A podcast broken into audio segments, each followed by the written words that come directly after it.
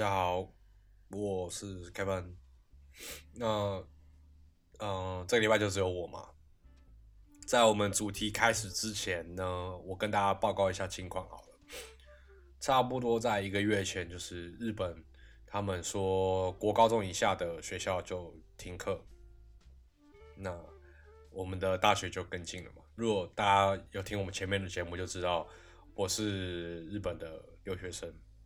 所以我们那个时候就决定，嗯，学校的上课就全部采用线上的方式。所以说呢，我现在此时此刻已经已经是在台湾的状态了。我其实回来已经差不多一个月了。现在现在说从日本回来，哇，这个压力真的很大，很敏感，你知道吗？因为我当初一个月前回来哦，那个时候还没有升三级嘛，就是还必须要在家里关十四天。但是那个时候，其实日本的疫情，听说大家都在盖牌嘛，就有点严重的感觉。那我其实，在日本，我其实感觉不太出来了。但是从日本回来，压力很大，因为你其实自己也会怕，就是身上到底有没有带病毒，你也不知道。那你见到朋友，人家都会讲说：“哎，你是不是要隔离？”听到这句话，其实蛮也不能怪人了，因为我能理解，在疫情的状况下。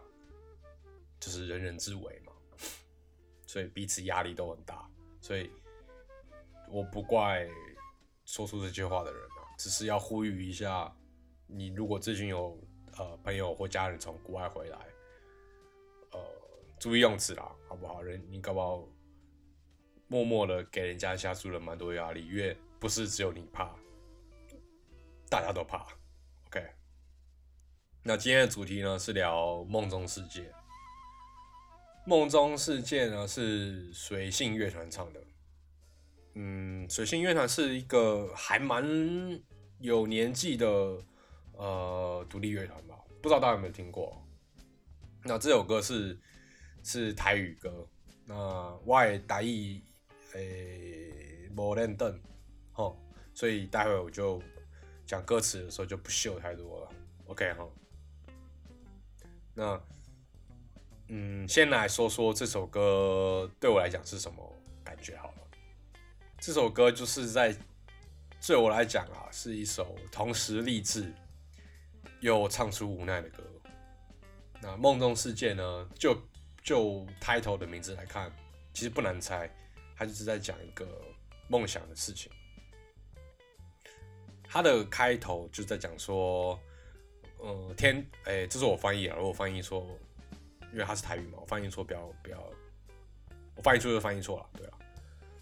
天注定的人生，命运好坏都是自己决定。梦中事件在我头前，人说认真打拼就会出头天。其实你看到这边，就大概知道这首歌的套路在在往哪走了嘛。但是有一个蛮有趣的地方是说，他一直讲说，呃，他歌词里面就是讲说我走不出去，我走不出去。那。他前面那么鸡汤，但是他其实也点出了，呃，现实中跟梦想中彼此有个拉锯。这个这个应该是我们所有人都都能体会得到的吧。那听到这边呢，你猜得到我想聊什么吗？听起来听起来应该是说，这个这个人应该很无聊，要聊个梦想，对吧？我看依照我那么靠背的个性哦。先缓缓，我没有要聊梦想。那我对你的问题是，很靠背哦。你要怎么知道你现在是不是在做梦？哎，我也是在聊梦啊，聊梦这件事情。你，你有没有办法证明，就是现在在听 podcast 的你，你有没有办法证明你现在是醒着的状态？或者是说你现在不是在做梦哦？因为。在梦境里面，那个当下，那个你所面对的环境，你所面对的所有一切，那个那个当下就是你的现实了吧？所以这听起来有点像我们之前聊的那个电影，呃，那个皮卡丘演的叫做《全面启动》。哎，《全面启动》没错嘛，就是他讲他就是进到人家的梦里面，然后去做做一些很奇怪的事情。我说到《全面启动》。大家觉得结结局到底是怎么样？我个人是觉得应该是在做梦啦。OK，因为那个，我觉得那个抖一下是抖给你看的。哦，大家可以，大家大家可以讨论一下，就是很有趣，因为这个是这个结局自自始至终都没有被解答。OK，那回到问题，呃，梦梦那件事情，你有没有办法证明？这是一个很老的哲学问题，我觉得听起来很有趣哦。呃，那我再岔题一下好了。梦对我的感觉，因为我刚刚说到梦的那个，你在做梦的当下啊，你所接触的一切就是你的现实了吗？你说你的认知就是那个当下就是你是在生活的，你没有你有没有没有没有办法分别？那对我来讲就是一个可遇不可求的第二人生。第二人生呢？哦，今天这个题目又拉的有点，因为说到第二人生呢，我最近买了《动物之声》，哎，生哦没有押韵。好，我最近买了《动物之声》，不知道大家有没有玩哦？呃，还蛮蛮有趣的。嗯，就是一个很 Q 的游戏啊，就是你要在里面生活，然后就是很符合，就是《动物之声》应该是第二人生的最佳的范例吧，我认为。然后说到第二人生，我小的时候啊，因为我很喜欢玩电动，小时候会看那个二十六台的电玩快打，哇，超级好看的，非常非常喜欢这个节目。然后反正就是有一周的本周主打星呢，是一个游戏，我忘记它的名字叫什么，反正它就是讲一个第二人生的游戏。然后它的游戏里面就是一个虚拟的人生嘛，啊，你还是可以用，我记得是不是可以用真钱去买里面的东西？那就是一个很 social，一个很很对那个时候来讲是一个很我觉得蛮拟真的游戏。那那个时候的我才小学啊，所以我就觉得是震撼的。那个你可以选择你去活一个第二人生呢，因为我从我搞不好从小学就有点愤慨，你知道吗？就想要活一个不一样的人生了。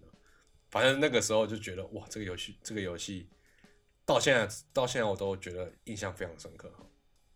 OK，我回到题目，回到题目，我我刚刚想聊梦这件事情啊，其实梦这个事情呢，我想从比较有一点点哲学的角度去去聊。那其实我聊这个哦，是有点在装逼，因为我其实不是读哲学的，我大家见谅一下。如果你有读哲学的，你是哲学系，我大概讲的东西是错的，或你不同意，你可以直接打我巴掌，没有关系。你到爱区，你直接打我巴掌。哦，因为我其实读商的，但是我觉得哲学这个哲学的问题哦，哲学的命题都非常的有趣哦。如果大家有兴趣的话，你可以去看一下。另外是我很喜欢哲学家，为什么呢？因为你会问出那么刁钻、那么难回答的问题的人，基本上都很靠背。我觉得这个这个是这个是绝对的事情。那越靠背。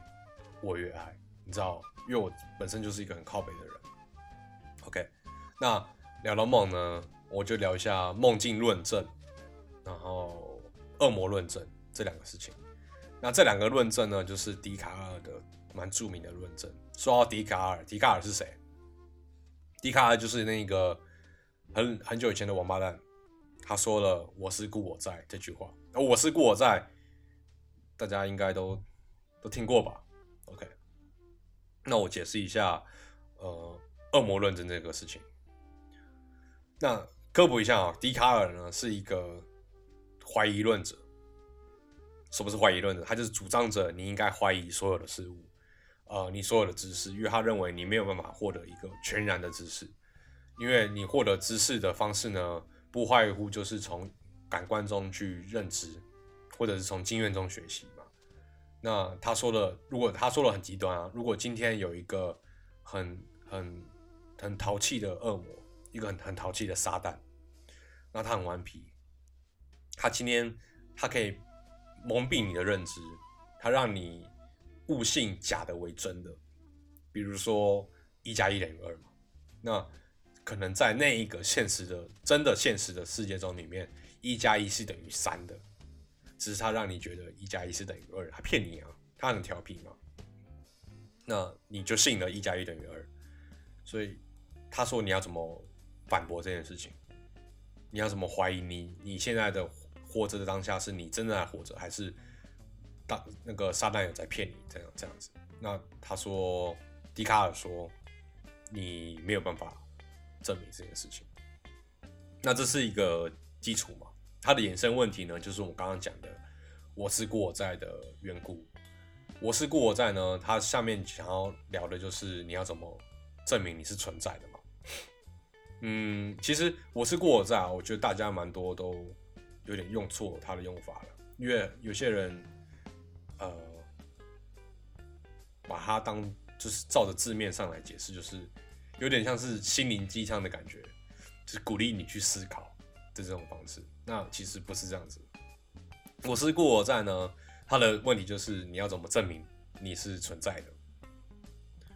哎，想一下哦，其实真的没有办法证明，我我自己是不知道嘛。那所以笛卡尔说你要去思考，因为呢，因为你要思考的话，必须要有一个本体，就是要有一个那个本体可能是人或者是什么样的事情也好，那必须存在这个本体之之后呢，才能做思考这个动作嘛。所以你能够思考。在某方就是逆逆逆回来推论的话，就是你其实是存在的状态。呃，这是一个说法嘛？那第二个我比较觉得有趣的说法是，呃，因为笛卡尔是一个怀疑论者嘛，所以他怀疑所有事情。那你怀疑，所以你思考。所以如果他今天看到一加一等于二这件事情呢？他会怀疑他看到的是不是假的，那这是第一步哦。第二步是他的第三人称啊跳出来说，他怀疑，他怀疑，哎，这很很非常饶舌哦。我慢慢讲，他怀疑第一步是他怀疑一加一等于二是假的，那他跳出来说，我怀疑我看到，我怀疑一加一二这件事情是不是又是被恶魔骗了呢？对不对？所以这是两层的关系哦。那但是这一整个步骤，他其实都是在怀疑嘛。所以你没有办法怀疑你的怀疑，因为怀疑你的怀疑呢，还是怀疑啊，对吧？所以很有趣啊，这是很很，这个应该说是呃很矛盾的事情吧。所以我我蛮喜欢这个说法的，因为我觉得就非常的有趣啊，听起来就很有趣啊。因为你我怀疑的怀疑还是怀疑啊，对吧？所以逻辑上是好像还是蛮正确的哦。啊，那他的他的他的哲学的论调是这样子嘛？啊，当然这是很很很很老的一个哲学的论调，我相信呃，他应该是不合时宜的啦，就是一定是被推翻的嘛，因为因为他前面有太多太多缺陷。这个部分呢，如果大家有在有读哲学的同学呢，可以可以补充一下，因为我只是我本人是蛮喜欢看哲学的东西，但是我其实没有研究的太深，所以讲的都蛮浅的，嗯，对，这样子。那他笛卡尔说我是过在，所以他证明了两件事情，一第一件事情我存在嘛，那第二件事情呢，他证明了哲学家真的很靠背，他怎么会问出这种问题呢？哎，你想想看啊，各位听众，你想想看，如果你有一个主张怀疑论的朋友，哇，这种朋友怎么交啊？他会叫你怀疑所有事情。哎，他的，我跟你讲，哲学家哦，我自己是认为应该没有冒犯了，我应该是文科里面最难当朋友的一类了，因为他就是会很刁，问的问题都很刁钻嘛。那工科呢？工科会不会难当朋友？应该不会啊。可是我知道有一类人还蛮爱科普的。你知道我在讲谁吗？就是秃驴啊。所以就是讲一讲会帮你科普事情。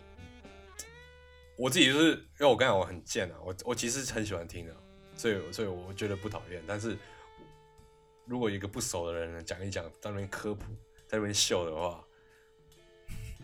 其实其实蛮好笑，我觉得蛮好笑的。OK。那我们再鸡汤一点好了，我们聊聊，因为我们我们我们的命题是呃梦中世界嘛，那我们就不免说来聊一下梦想这件个事情。何谓梦想？各位听众，你有梦想吗？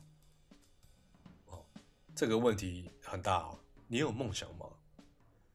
嗯，那退一步来聊是梦想的定义是什么？你我觉得每个人对于梦想都有不同的定义啊。对我来讲，哈，梦想应该是一个一个能力，它不能说是一个虚无缥缈的，或者是一个很实质的目的。它对我来讲是一个能力。呃，我举例来说好了。